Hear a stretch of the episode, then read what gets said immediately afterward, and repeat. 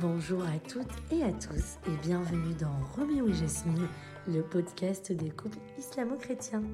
Roméo et Jasmine, c'est le podcast créé par le groupe des foyers islamo-chrétiens, association depuis plus de 40 ans d'existence, qui vous propose une série d'entretiens avec des couples composés d'un conjoint chrétien et d'un conjoint musulman.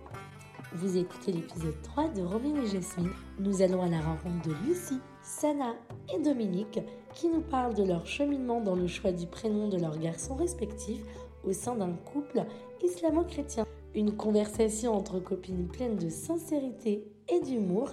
Bonne écoute Bonjour à toutes, bonjour mesdames, bonjour Lucie, bonjour Sana, bonjour Dominique vous avez décidé d'épouser une personne qui ne partage pas la même foi que vous, qui ne partage pas la même religion. Vous avez chacune trois enfants, trois garçons, et euh, à l'heure où certains polémiques sur le choix du prénom et leur connotation, euh, je voulais échanger avec vous sur votre cheminement euh, en tant que femme, votre cheminement en tant que membre de la société française, sur comment vous avez décidé de euh, donner les prénoms de vos garçons, de les dénicher. Donc tout d'abord, je vous laisse vous présenter en quelques mots. Euh, on peut commencer par toi, Dominique. Alors moi, je suis euh, Dominique. En effet, j'ai trois garçons qui ont 29, 26 et 25, 20 ans. le premier s'appelle Joseph Youssef, le second Anis et le troisième Adam. Euh, je m'appelle Lucie, j'ai trois garçons également qui ont 12 euh, ans, 10 ans et 8 ans et ils s'appellent Daniel, Elias et Zachary. Et donc si je ne m'abuse, vous avez épousé des musulmans et vous êtes chrétienne catholique. Oui, tout à fait. Sana alors moi je suis Sana, musulmane, mariée à Benoît, chrétien, et j'ai également trois garçons.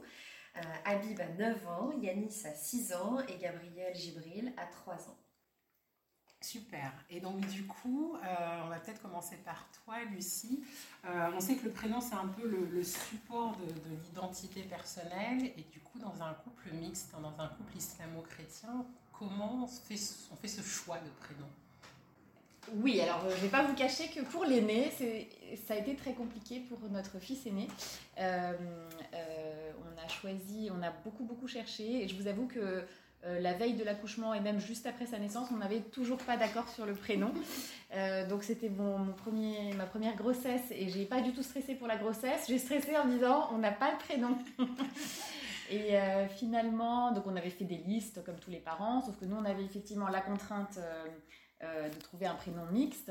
Moi je voulais pas qu'il soit trop trop voilà trop trop exclusif ou trop excluant et mais il fallait qu'il soit aussi alors moi, je, suis en plus moitié espagnole, donc il fallait en plus que ça sonne bien en espagnol.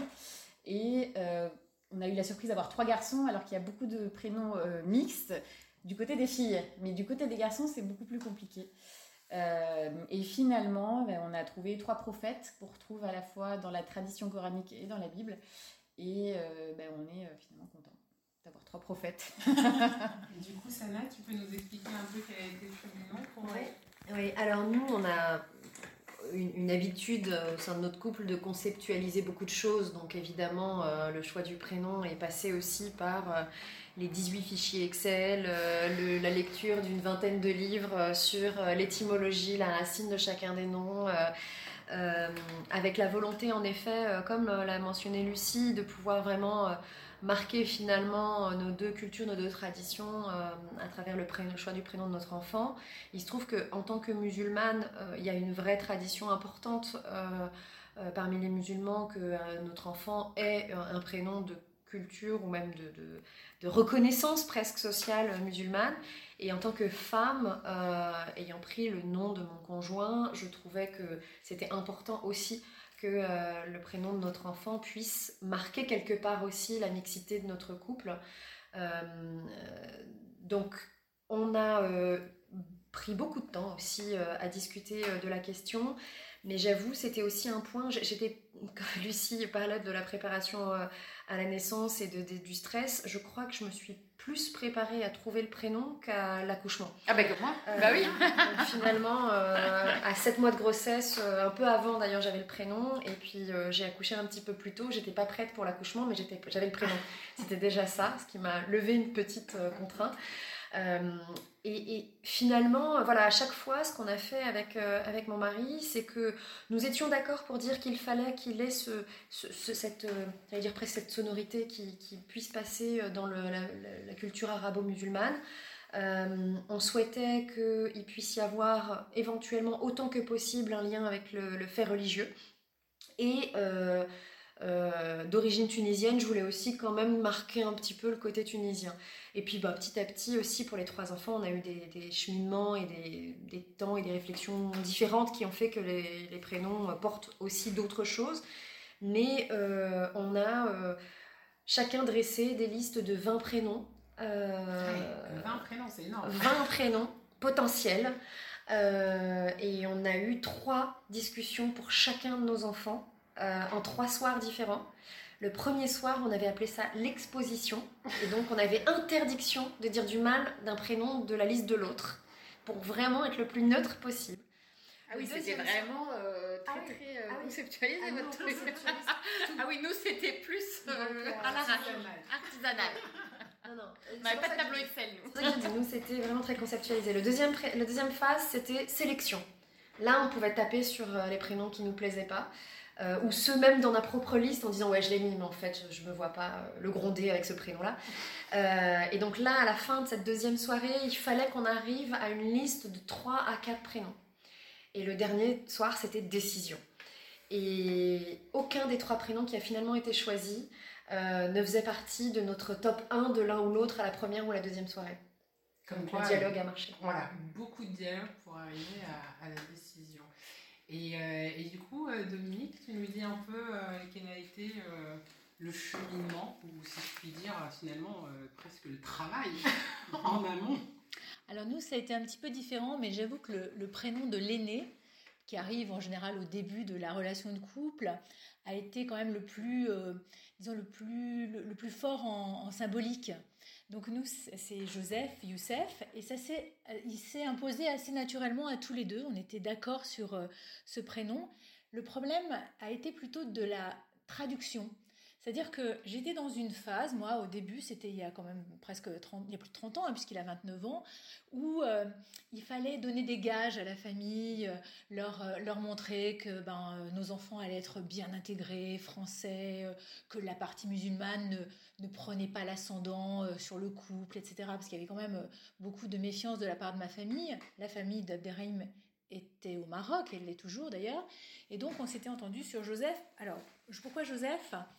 Et pour Abderrahim, c'était Youssef immédiatement. Je vais vous raconter l'histoire. Parce que j'ai trois, trois grands-pères, euh, trois ascendants qui s'appelaient euh, Joseph, de père en fils.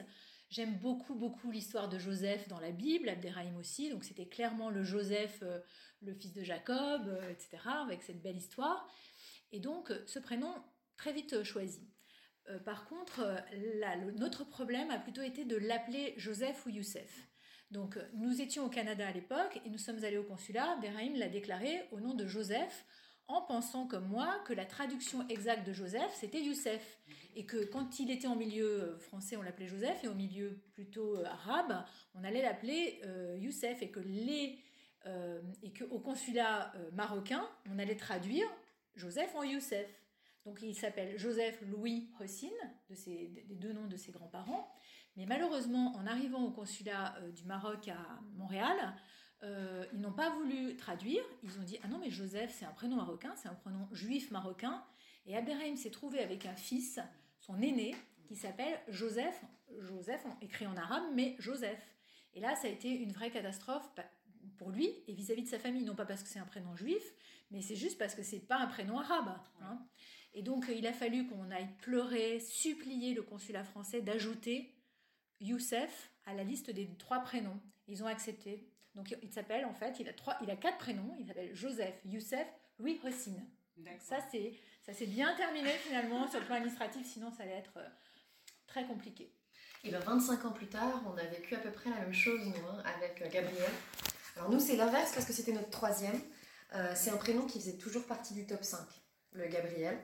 Euh, parce que justement, euh, Gibril, Gabriel est super important euh, dans nos deux religions et en reconnaissance aussi pour mon mari et pour moi.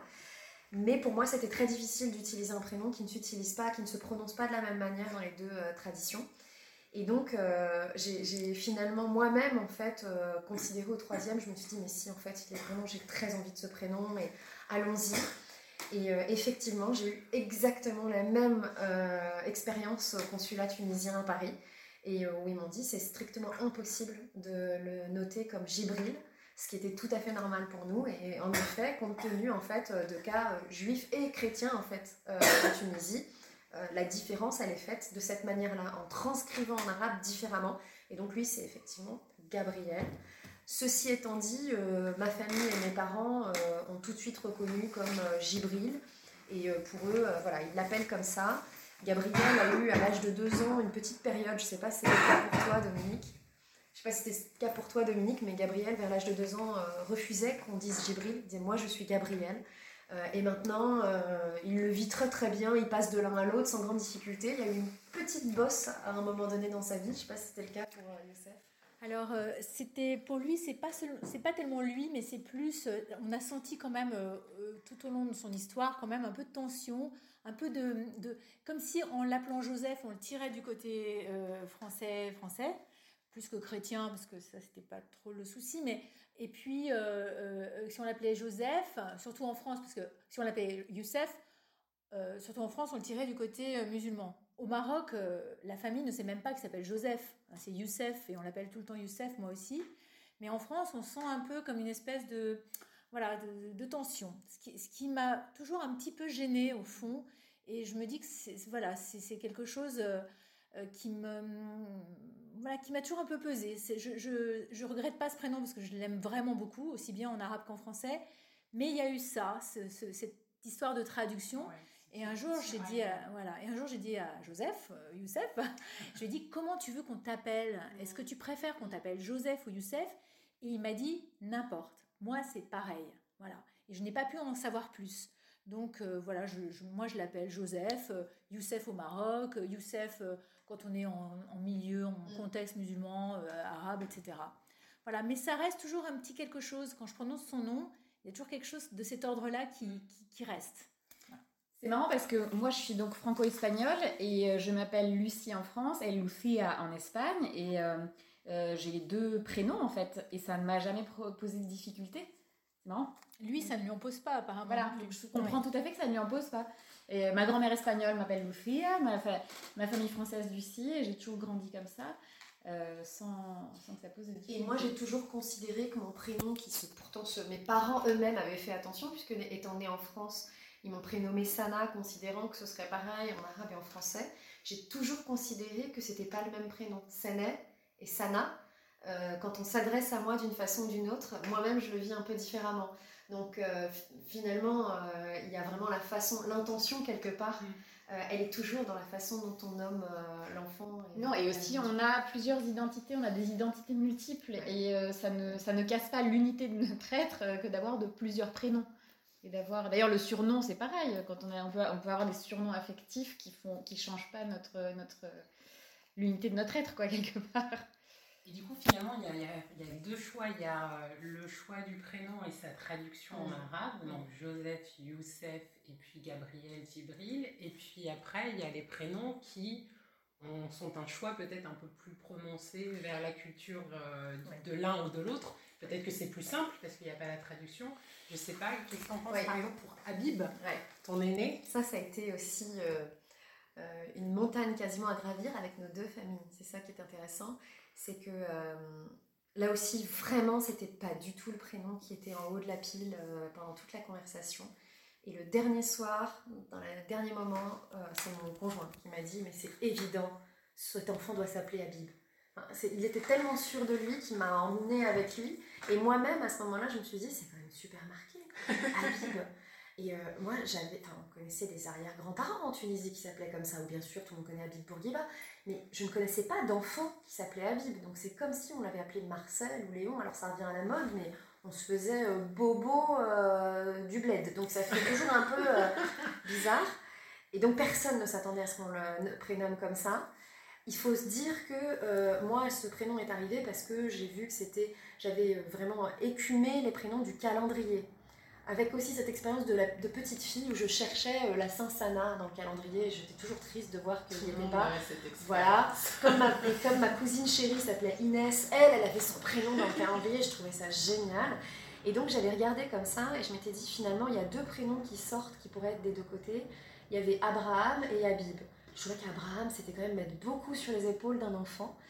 Et, euh, et Habib, euh, on est rentré dedans en fait. C'est un prénom qui est venu à nous parce que Saint Habib euh, est en fait euh, donc euh, plutôt de, la, de, ce qui serait l'actuelle Turquie aujourd'hui, et que c'était quelqu'un qui prêchait plutôt des choses qui nous correspondent, parce que Habib ça veut dire aimer, que on avait même fait le lien pour tirer le fil encore avec Amadeus Mozart, parce que nous sommes tous les deux musiciens et qu'on aimait beaucoup ça. Donc c'est vrai que finalement c'est vraiment le prénom qui est venu à nous.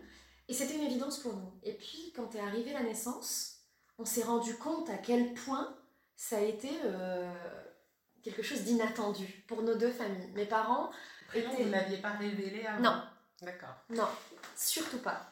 Euh, et en fait, euh, bah, je me souviens que mon frère m'a dit, ah bon, on va s'habituer. mes parents qui sont presque, qui étaient hyper surpris. Et mon père me dit merci. Et je dis, mais pourquoi il me dit merci? Et en fait, parce que j'ai le sentiment qu'il s'est dit, euh, on a gagné une petite bataille, a quelque chose qui s'est mis de notre côté. Et mes beaux-parents, évidemment, euh, mon beau-père a, pas très bien pris la chose au départ en disant que c'était peut-être lui donner un handicap en début de vie. Donc c'était dur à vivre en fait. Et eux aussi ont évolué avec le prénom en fait. C'est-à-dire que ma belle-mère s'est euh, aussi intéressée à la question, s'est intéressée au sein correspondant et finalement s'est mis à aimer ce prénom. Seuls les grands-parents de Benoît, finalement, les personnes les plus âgées de la famille, ont tout de suite adoré la sonorité, ont tout de suite remercié euh, euh, pour cette chance d'avoir ce prénom-là dans la famille. Mais c'est vrai euh, que c'est une façon de marquer quand même finalement quelque chose. Et moi, là où j'avais une crainte, mon conjoint m'a totalement libérée de ça en me disant non mais tu te rends compte, avec le nom de famille qu'il a, qui est un nom très français, et un prénom qui justement a un peu interpellé, il m'a dit, mais c'est génial, parce que du coup, ça va lui créer un filtre pour tout le reste de sa vie. Les gens curieux et intéressants vont aller à lui, et les crétins vont pas s'approcher de lui. Et j'ai trouvé l'idée tellement géniale qu'on a lancé comme ça. Et du coup, toi, la réaction de la belle famille par rapport au prénom, parce qu'ils sont finalement beaucoup plus, euh, euh, j'allais dire, euh, beaucoup plus faciles à intégrer dans la culture française. Par exemple, je pense à Daniel. Il a fallu peut-être plus expliquer à ta belle famille que c'était le prénom de, prophète. Oui, alors c'est vrai que pour Daniel, alors j'ai cherché dans tous les dictionnaires, je dois avoir toutes les, toutes les éditions possibles et imaginables de dictionnaires de prénoms arabes, et je l'ai trouvé dans, je, je, devais en avoir quatre, et Daniel, Daniel en arabe, il est sur deux dictionnaires sur quatre. Donc ça m'a rassurée. J'ai pris la photo, j'ai fait la photocopie, j'ai envoyé à ma belle-mère. J'ai même trouvé dans des éditions, euh, des, éditions avec les prophètes de éditions de musulmanes pour enfants, je sais plus trop, euh, Orientica, je crois en plus. Euh, où ils font des, petits livrets, des petits livres imagés avec l'histoire des prophètes. Et j'ai trouvé, le jour où j'ai trouvé Daniel là-dedans, Daniel, je me suis dit c'est bon, c'est gagné. Parce que c'est vrai que Daniel, alors il c'est un prophète connu dans, dans la culture euh, euh, euh, coranique, mais il n'est pas stricto sensu dans le Coran. Pas comme Elias qui y est et Zacharia qui y est. Et mais bon, du coup, voilà, il y a quand même, il fait, alors il est moins dans la culture maghrébine. c'est vrai qu'il y a zéro Daniel, le prénom Daniel qui existe n'est pas du tout pratiqué, mais je l'ai vendu comme ça. Donc c'est passé tranquillement euh, au niveau de ta belle famille. C'est plus ou moins passé, oui, je crois. Oui. Et alors nous, on a, comme on fait, on a essayé de tout tester sans faire exprès, mais finalement le deuxième prénom, euh, je trouve que c'est assez amusant parce qu'il s'appelle donc Yanis. Ce n'est ni musulman ni chrétien, euh, si, dans, dans, toutes les traductions, mais ça n'a rien de français, ça n'a rien de tunisien. Alors qu'au début, on y tenait énormément. Euh, si on avait voulu mettre un prénom tunisien musulman, on aurait dit Yahya. Et si on l'avait mis euh, dans la tradition française chrétienne, on l'aurait appelé Jean-Baptiste. et là encore, c'est un saint qui nous est extrêmement cher à mon conjoint et moi parce qu'il m'a demandé en mariage juste avant qu'on était en Jordanie, avant d'aller en Syrie, à la mosquée de Damas où reposent les reliques de Saint Jean-Baptiste qui sont complètement vénérées aussi par les musulmans que nous, nous sommes, notre mariage musulman s'est fait un 24 juin, jour de la Saint-Jean-Baptiste, et qui avait fortement été marqué justement par le grand-père de Benoît, en disant que ce, ce, saint allait être le saint patron de notre famille et de notre couple. Donc euh, c'était vraiment quelque chose de très important, mais pour moi c'était impensable de l'appeler Yahya, ou Jean-Baptiste. Alors voilà, vraiment c'était pas possible. Trop marqué finalement. Dans les deux cas, euh, oui, je trouvais ça trop marqué, mais j'étais très attachée à la figure de ce saint. Et finalement, j'ai fait un truc qui se fait dans la Tunisie moderne, qui est d'aller chercher un prénom, j'allais presque dire nouveau, ou qui s'utilise alors même qu'il n'a pas de, racines arabo-musulmanes. Et euh, des Yanis, on en voit plein en fait, et même en France, on en voit en Tunisie. En réalité, euh, pour les familles qui se veulent les plus strictes et les plus euh, suivant les principes ou les préceptes anciens de l'islam, ce ne serait pas un prénom qu'on puisse donner dans cette dynamique-là. Et pourtant, bah voilà, on, a, on est allé euh, de ce côté-là et on lui a donné d'autres prénoms euh, qui euh, le rapprochaient ou qui le raccordaient à la Tunisie pour faire en sorte que le, compromis de Yanis mm. ne remette pas en cause nos principes d'arriver à avoir des saints et puis qu'ils soient aussi liés à la Tunisie. Et je voulais juste rebondir sur la, la réaction de la belle famille parce qu'en fait, je me rends compte que pour nous, le plus important, c'était de donner du sens au prénom à l'enfant c'est l'enfant qui va le porter, la belle famille, la façon dont elle va réagir. Mais, euh, mais pour ça, je me souvenais plus trop quand tu m'as posé la question tout à l'heure. Mais en fait, ils n'ont pas dû apprécier, mais je ne l'ai pas trop su et je préfère pas le savoir. Ce qui compte et ce qui était important à nos yeux, c'est que nos, le prénom de nos enfants ait du sens pour mm. nos enfants. Et du sens à tous les niveaux. Au niveau religieux d'abord, c'est-à-dire qu'on a choisi des prophètes parce que... Et donc, ils savent que chacun a son prophète dans la tradition biblique et coranique. C'est un prophète qui fait le lien entre les religions, qui est présent dans les deux religions. Donc ça, c'est important.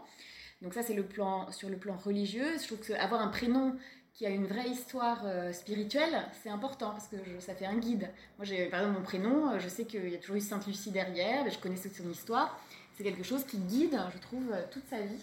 On se dit, voilà, fais comme ton saint patron. Donc c'est important de marquer l'enfant. Ensuite, il y a la, donc après le religieux, il y a le linguistique. Euh, savoir que c'est un prénom, et c'était une autre des difficultés qu'on avait, qui peut se traduire. Et bon, moi, comme j'avais toujours eu cette double culture espagnole-française, j'avais pas trop de difficultés à traduire un prénom. Donc euh, voilà, les trois prénoms qu'on a choisis se traduisent plus ou moins bien.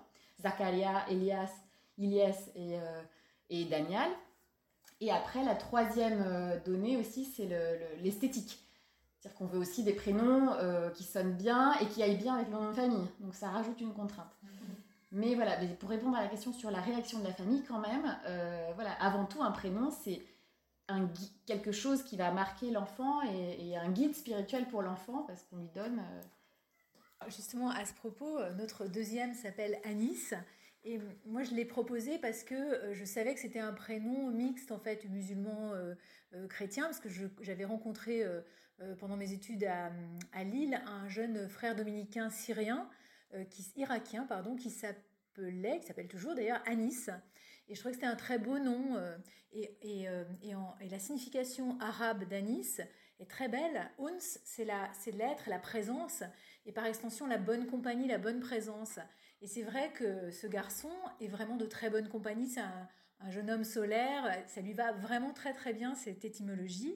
Voilà, donc euh, je lui dis souvent, euh, voilà, voilà la racine de ton nom et, tu ressembles à ton nom.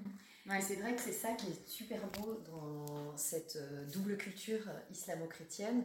C'est que toi, tu viens de parler du saint patron, d'une lignée quelque part et d'un modèle qui peut aider à, au cheminement d'un individu. Euh, pour nous, les musulmans, ça n'existe pas du tout.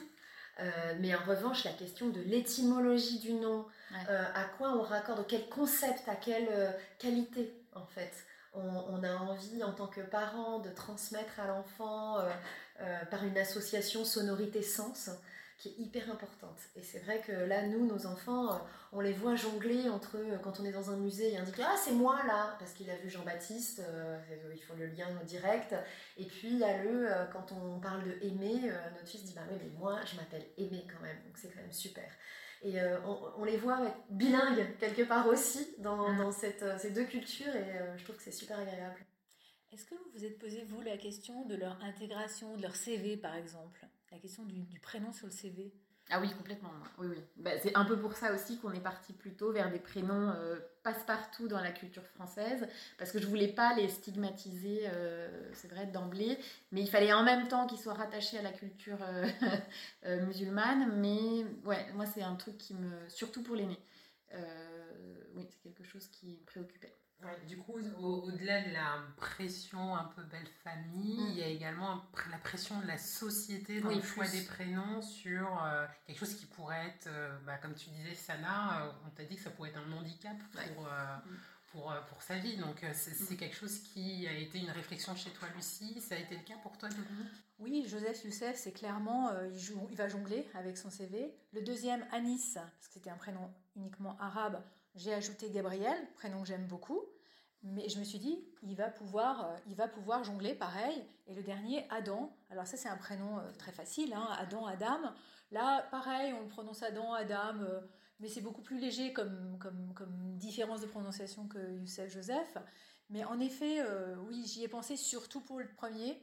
Mais en avançant dans les années, je me suis rendu compte quand même que malgré, bon, il y a un racisme en France et qui se, qui se voit beaucoup dans le monde du travail, mais je suis, moi, je suis profondément certaine que c'est quelque chose qui va s'atténuer malgré l'écume et, la, et, le, et les médias et Zemmour et compagnie. Moi, je suis certaine que l'avenir est à la mixité et je vois autour de moi beaucoup, beaucoup de gens qui ont des, prénoms euh, typiquement arabes et qui ont euh, de belles carrières et, qui sont tout à fait à l'aise dans leur métier.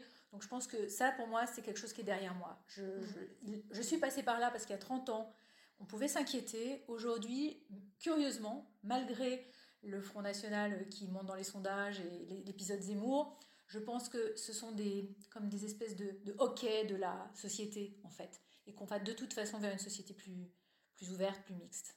Donc toi, voilà, avec ton recul, avec tes garçons qui ont plus d'une vingtaine d'années, c'est le constat que tu fais. Et du coup, pour tes trois garçons qui sont un peu plus petits, et avec, comme le disait Dominique, la montée du Front National, des discours qui sont extrêmement clivants, et notamment sur le choix des prénoms, est-ce que tu as une inquiétude par rapport à ça? Une inquiétude euh, que euh, mes enfants euh, se posent des, questions, oui, qu'ils soient rejetés par la société, finalement peut-être un peu moins. L'inquiétude, c'est celle que moi-même j'ai vécue en fait, de, parents tous deux musulmans, tous deux tunisiens, mais ayant grandi en France. j'ai vécu l'altérité, donc je sais qu'il y a un moment donné où on va se poser des questions, et il y a un moment où on peut quand on cherche, euh, on se cherche dans l'adolescence ou quand on est un jeune adulte, euh, toute forme de faiblesse ou toute forme de, sentiment de faiblesse peut mettre en difficulté. maintenant, c'est aussi notre rôle d'adulte et de parents de les préparer à ça et pour plein d'autres caractéristiques. En fait, le prénom n'est que une partie, il me semble, hein, de ce qui pourrait être une discrimination. Euh, il peut y avoir des tas d'autres choses euh, pour lesquelles il faut préparer son enfant. Alors ça peut être son apparence physique, ça peut être euh, une façon de faire, ça peut être des talents ou des handicaps, ça peut être des tas de choses. Et le prénom n'en est qu'une partie, me semble-t-il. Donc c'est vrai que je, pense que si j'avais épousé un musulman, en tant que musulmane, j'aurais été encore plus précautionneuse. Ayant épousé quelqu'un, un homme euh, qui du coup donnait son nom de famille à nos enfants, ça m'a peut-être un tout petit peu moins inquiété. Et euh, je peux comprendre que Lucie et Dominique, ayant des conjoints qui ont des noms mm. musulmans, arabes reconnaissables, euh, elles soient prudentes à ce niveau-là. Ouais, donc tu t'es sentie peut-être un peu plus libre finalement dans ta créativité choix de prénom. Et bien quelque part, je crois que oui. Oui, parce que tu étais protégée par le nom de famille. Et nous, moi, c'était un de mes arguments, hein, le nom de famille. Il a déjà le nom de famille euh, arabe, donc euh, sur le prénom, on va peut-être euh, y aller un peu mollo. Merci beaucoup pour vos témoignages qui étaient très riches et extrêmement intéressants. Merci.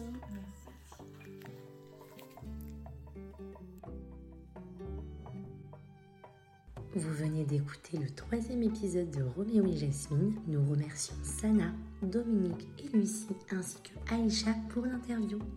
Dans le prochain épisode, nous aurons le plaisir d'écouter une interview de Anne-Sophie Monsiné, l'une des trois seules familles mêmes en France.